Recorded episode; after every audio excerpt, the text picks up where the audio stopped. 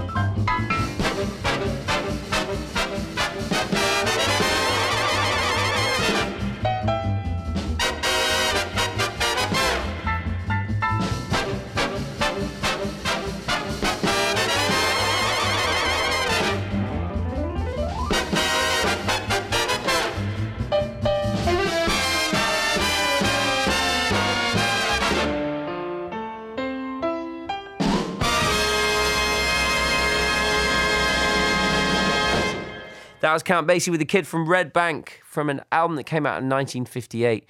Uh, it's called The Atomic Mr. Basie, and it's one of the great documents of big band jazz, particularly uh, the Count Basie Orchestra, and particularly this iteration of the Count Basie Orchestra. Neal Hefti was the arranger, led, of course, there by uh, Count Basie, who wrote that song with Neal Hefti, and uh, all the greats on that Snooky Young, Thad Jones.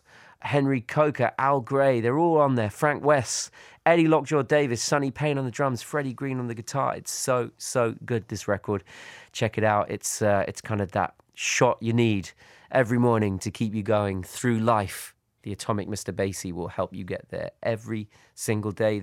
Now, a couple of weeks ago on this show, I played a track from Jacob Collier's upcoming album, Jesse, Volume 2. Uh, it was called Make Me Cry, and it got such a good response. And I'm glad it did because I think it's Jacob's best song so far.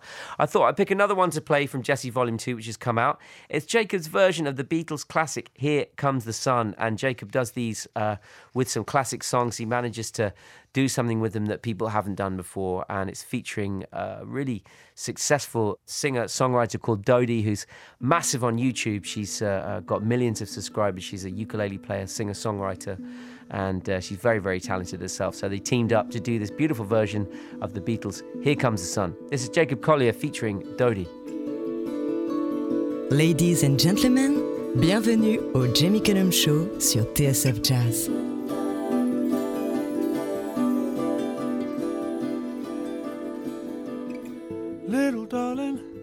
It's been a long, cold, lonely winter. Little darling, It feels like years since it's been here. Here comes the sun. Here comes the sun, and I say, well, it's alright.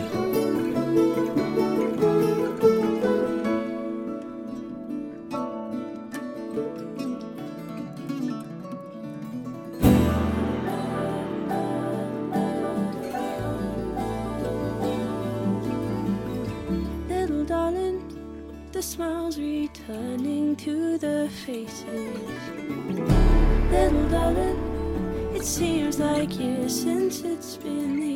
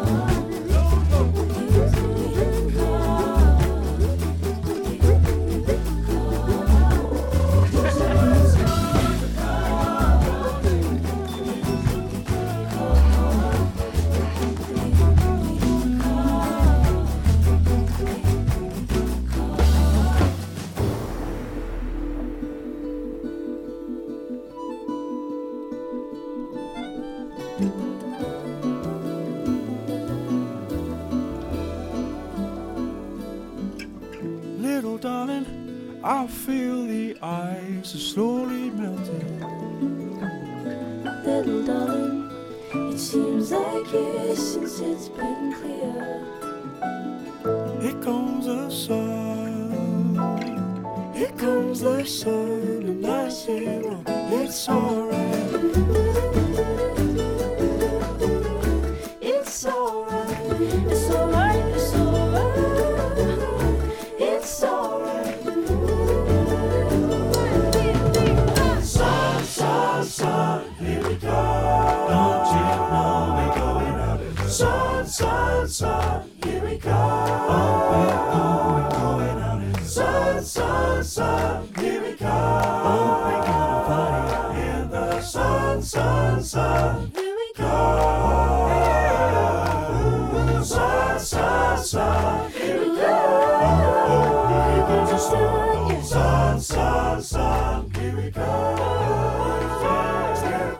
Was Jacob Collier featuring Dodie with their version of Here Comes the Sun from his forthcoming album, Jesse Volume 2, that's coming out at the end of June. And uh, there's a great video for that online as well, which they made themselves.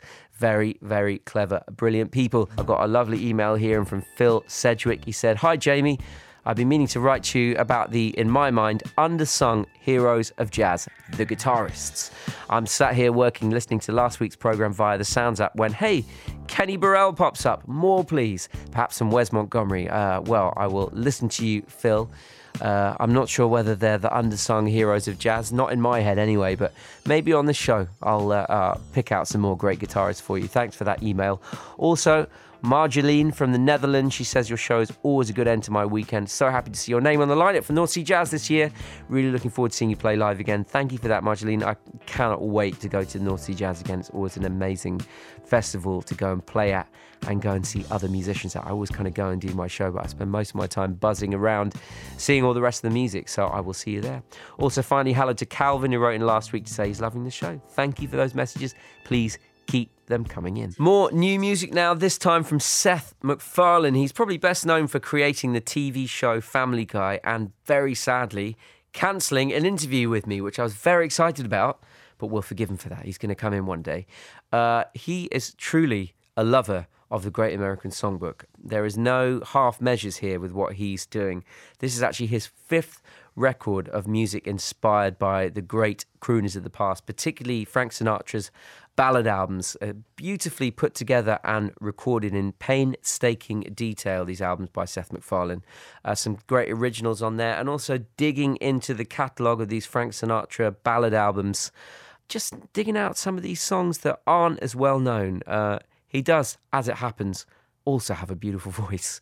Uh, incredibly talented man. I love these records he's been making. They're really made with so much love. Uh, it's called Once in a While. It was released last month, the latest of these albums. From it, this is the things we did last summer. You can bask in this one. Ladies and gentlemen, bienvenue au Jamie Cullum Show sur TSF Jazz.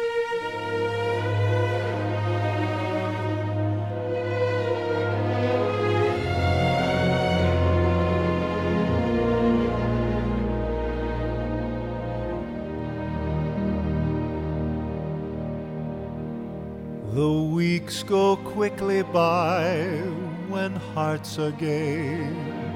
They seem to fly away. Too soon they're gone. Throughout the lonely nights, how hard you try to lose the memories that linger on. The boat rides we would take, the moonlight on the lake, the way we danced and hummed our favorite song, the things we did last summer. I'll remember all winter long the midway and the fun, the Cupid dolls we won, the bell I rang to prove that I was strong, the things we did last summer. I'll remember all winter long the early morning hike, the rented tandem bike, the lunches that we used to pack. We never could explain that sudden summer rain, the looks we got when we got back but the leaves began to fade like the promises we made. How could a love that seemed so right go wrong? The things we did last summer, I'll remember.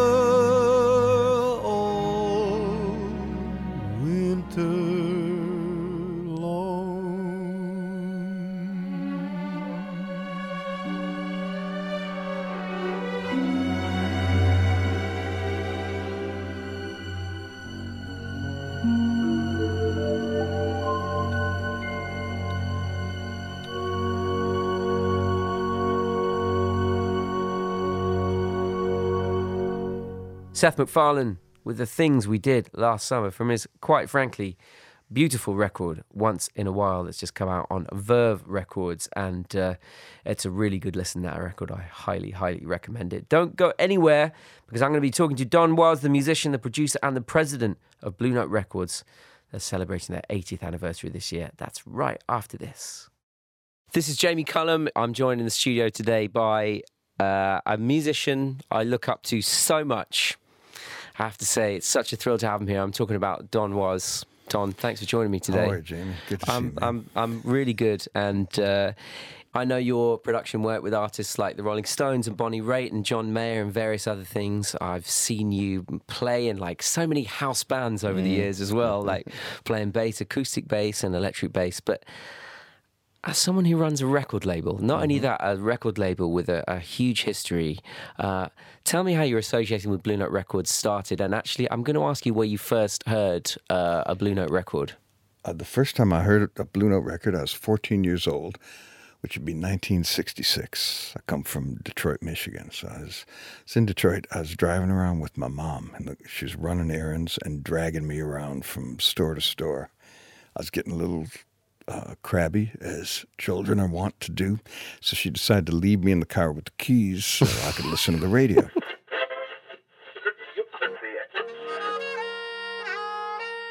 And uh, so I landed on the Detroit Jazz Station, which I hadn't really been exposed to. And I, I came in on the at the beginning of the saxophone solo of a song called "Mode for Joe" by Joe Henderson. He kind of just starts out with these anguished screams, cries, you know. It's got nothing to do with reeds or technique or saxophones. I just heard a guy uh, talking to me, and he was in anguish, and so was I because I was getting dragged around by my mom all day, right? So I could relate to the sounds coming from Joe. But then the drummer Joe Chambers kicks in, and things starts to swing.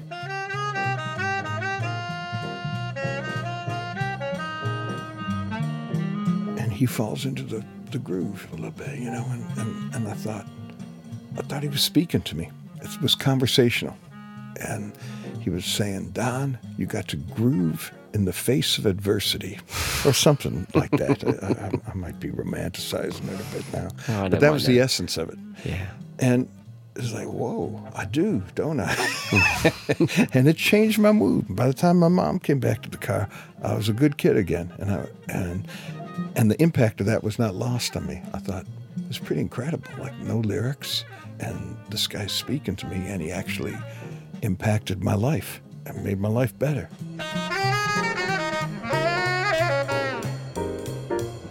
Le Jamie Cullum Show sur TSF Jazz.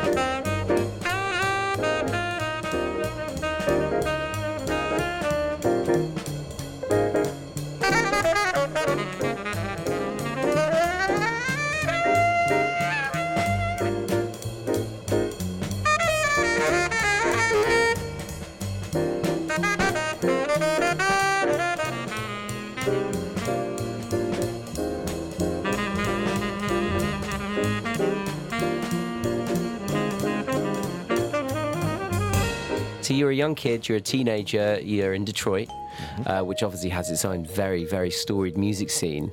So did you think about like what you want? You wanted to play jazz, or uh, you, you you wanted to be a jazz musician, or you you were happy listening to jazz and just bringing the vocabulary into the music you were making? Well, it was harder to play jazz. Yeah. Uh, so I was I, I bought a my first bass was a Framus bass because I saw Bill Wyman playing one, and I loved the way Bill Wyman still loved the way Bill Wyman played.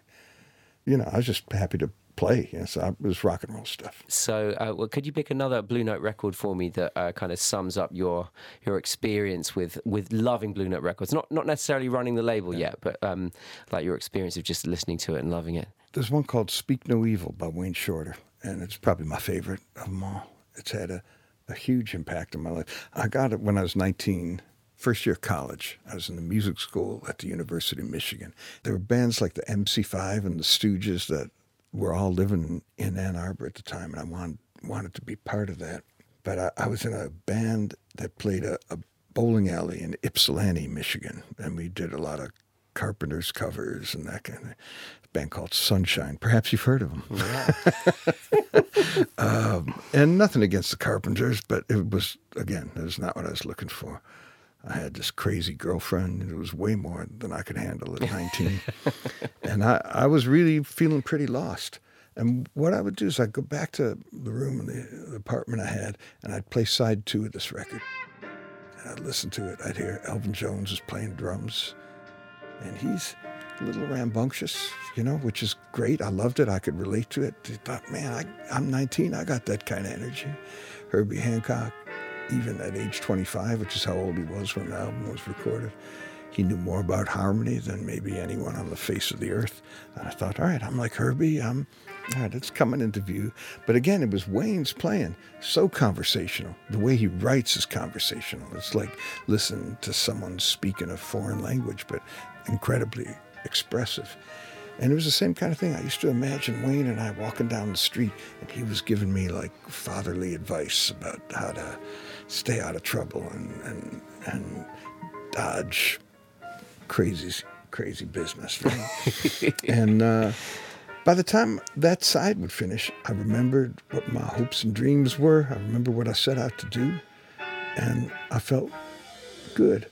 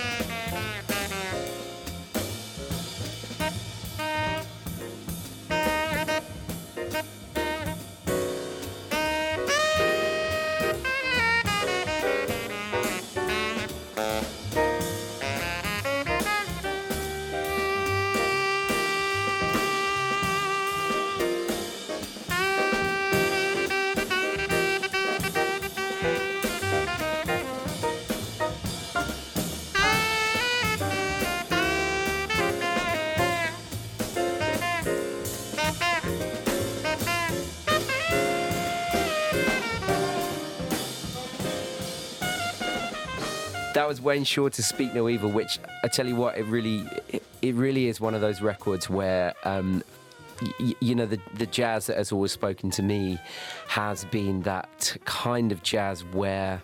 The, the the melody is, is it becomes unimportant. The rhythm becomes unimportant. It melds into this conversation. That was that was the thing I was always a- attracted to, uh, and I think when I look at your production career as well, and you you work with the Rolling Stones, and that that record you helped bring to life with John Mayer, who I'm a am a huge fan of. I had, uh, the Bonnie Raitt album, Nick of Time. There is s- clearly an atmosphere you create in the studio. You try to create that atmosphere where musicians can speak, right? Absolutely, yeah. You want you want people to be comfortable. You know, the biggest mistake, like you said, that a record company makes is they sign someone they love, and then they, as soon as they're signed, they put them in the studio, and then they try to make them adapt to whatever is trendy in that particular second. And so, sign someone you love, and then try to change them. It makes no sense. So we don't do that. I've never told anybody on the label what to do, ever. And if they ask my opinion, I'm happy to give it. If they want me to produce, I'll sit in the studio with them. But I've never dictated a, a note. Um, I'd love to see what happens if someone told Gregory Porter what to do. he's, he's, he's a big fella. One of your one of your uh, one of your first signings at the label. I, It's know- the- he's the reason I got the job. yeah, I go on. Tell, tell, I've heard, I, I, you know, it's a good story that if people haven't heard, so tell me how how you actually got the Blue Note job in the first place. I was in New York City uh, producing that John Mayer record you're talking about, Born and Raised, and we had one night off. I checked the Village Voice, and I saw that Gregory Porter was appearing at a little club called Smoke up near Harlem. Right? About a year earlier, I was driving around L.A. and listening to the jazz station there, and I heard a song called "Illusion" from his very first album, and I was blown away. love think that it was song. before I had Shazam, so I had Yeah. to sit in the car and, and wait to find out who it was. And I, I'd never heard of him, and I didn't know anything about him. And I was really excited to see him that night. Went up to the club, sat there for three sets. It's brilliant, man. One of the best shows I'd seen in, in decades. The next morning, I was having breakfast with an old buddy of mine who I knew was a drummer in the 90s, and uh, his wife had been my assistant in the 90s. And he was now the president of Capitol Records, a guy named Dan McCarroll. And we were just talking about other stuff, but right at the end of the breakfast, I asked him if Blue Note Records was still part of Capitol. I said, because if he is, you should really sign this guy I saw last night, Gregory Porter. And he looked at me and he said, no, wait, you should sign him. And as it turns out, EMI that week was considering closing down Blue Note because Bruce Lundvall, who'd run the company so brilliantly for 30 years, was ill and he was retiring, and they weren't sure how to move it forward into the future. And any, if you walked in that day with a, an idea of how to move it forward, I could you- have been the president, of Blue Records. oh, how my life could have been different. Yeah, it was pretty wild, man. yeah, well, there are there are voices that come around, and that's that's one of them that came around. And I, I remember getting to hear, uh, I think it was Motéma music. Motéma, yeah, yeah, yeah, yeah. And I got to hear, and I was like, man, this is this has got to be played on the radio, you know. And I love that song Illusion. Can we play that song Illusion? yeah, sure. Okay. Yeah,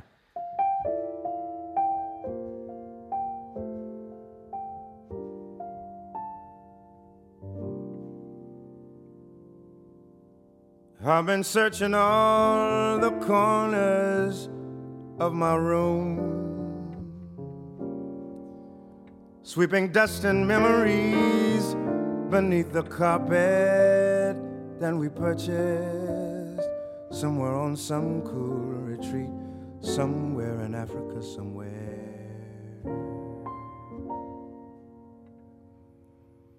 I've been trying to catch my breath from the illusion that I lost it when you left me.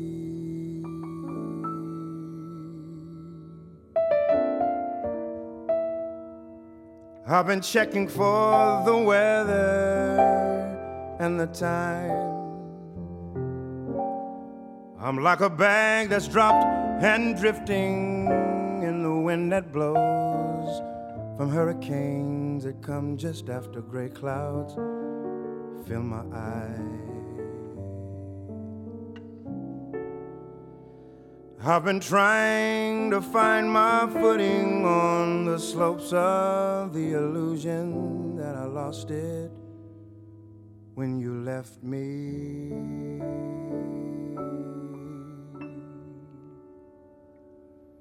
Like bare feet on hot concrete, we have come to some division based on pain from bad decisions. Just like clothespins snapped by wild winds. Sometimes you can't hold on to love that never dies.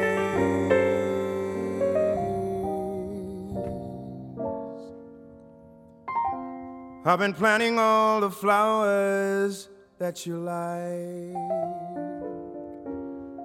with the hope that we'll take root and smell the blossoms when the wind blows, as we sit deep in the garden, sip on tea, as I watch you looking at me. I've been trying to find reality, a grip on the illusion that I lost you when you left me.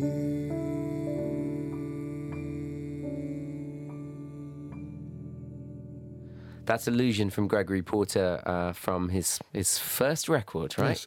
Well, thank you for helping keep the Blue Note dream alive for all us fans. You know, Thank it's very uh, it's a it's a it's a Thank you. beautiful thing. I hope you have a great rest of your stay in London. And Thank you you, know man. what? I'm going to finish this interview by playing. Uh, uh, one of my kind of golden Blue Note tracks, which was real, the beginning of my kind of deep, deep dive into jazz that's never left me, uh, which is uh, Maiden Voyage Oh, brilliant choice. from Herbie Hancock. Don, thanks so much for joining me you, today. Thank you, Mesdames et messieurs, ladies and gentlemen, le Jamie Cullum Show sur TSF Jazz.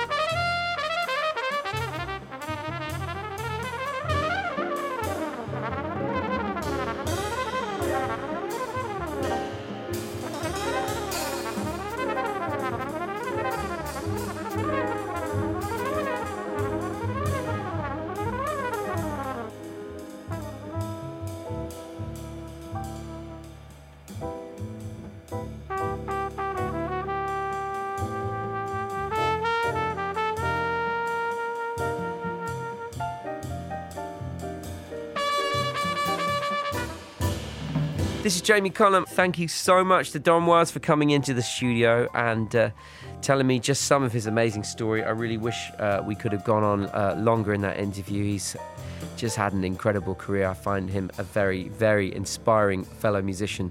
Um, I felt really kind of energized after speaking to him about music and the state of the music industry and just to know someone uh, with so much love for music is running a label like Blue Note Records is cause for great celebration. This is Jamie Cullum. One more Blue Note track to play for you now. This was recorded 63 years ago this week. One of my favourite tenor players. This is Dexter Gordon, and our love is here to stay.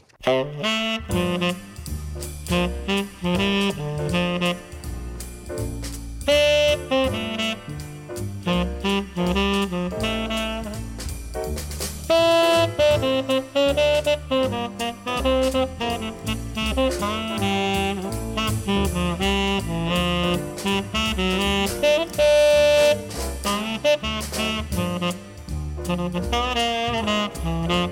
you.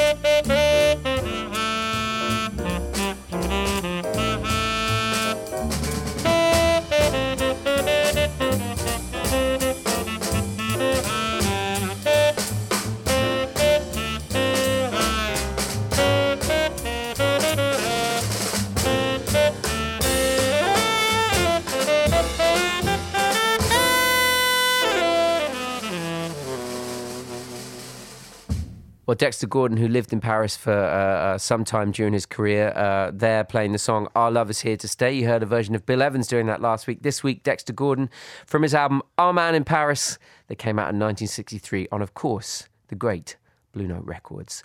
Something now from a London singer I absolutely love. She's an incredible singer songwriter. She's called Rosie Lowe. Her new album is so special. I've had it on repeat endlessly in my house, and uh, I'm a huge fan of hers. The album is called You, spelled Y U, and it's out this month. And there's no filler on it whatsoever. It's just brilliant track after brilliant tracks. Quite an achievement. Out now on Wolf Tone Records. This is Rosie Lowe and Pharaoh. My hair is known, my face is right, my eyes are heather, but worlds apart. I brush my teeth, lotus leaves. You can feel me in the room like Nefertiti. Feeding from my yeah, milk and honey from my titty. Sweetest fruit you ever knew, the magic flows so deeply. To every breath, every thought I throw. My secrets in Rosetta Stone, so ooh, is to know where the story goes.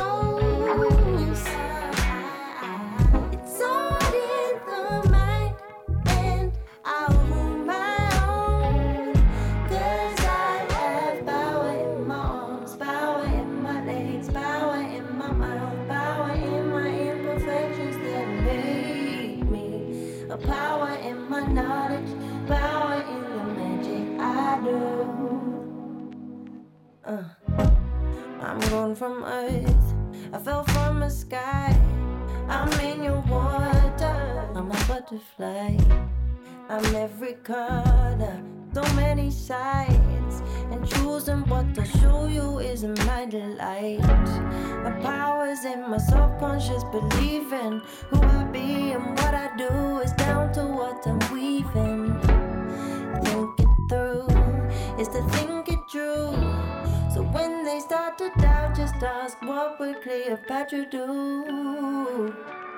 And she would say, Ooh, it's to know where your story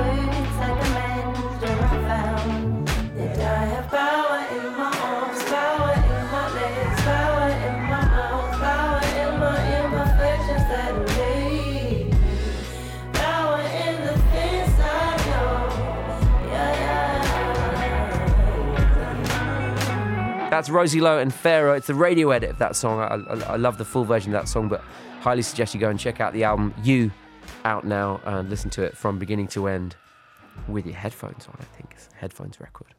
That's nearly all I've got time for this week. I've got one more track I want to play for you. It's from a brand new album by Brad Mehldau. If you loved his album Largo, uh, I think you're going to love this. Um, the album's called Finding Gabriel, and uh, it's Brad Mehldau not just playing the familiar acoustic setup, it's him playing uh, and kind of extending himself on uh, uh, different keyboard instruments. So there's a lot of piano on it, obviously, but he's uh, diving into the world of synthesizers as well. Some real classic synthesizers on this record, including the Oberheim OB6, one of my favorite synthesizers, alongside some great singers. Gabriel Kahane turns up on this track, but you can also hear Becca Stevens on this record. You can also hear uh, Kurt Elling on this record. Ambrose Akinmusire turns up on this record. Joel Frahm turns up on tenor saxophone. Mark Guiliana on drums. But really, this is Brad Mehldau's record, and from it, this is The Garden. Le Jamie Cullum Show sur TSF Jazz.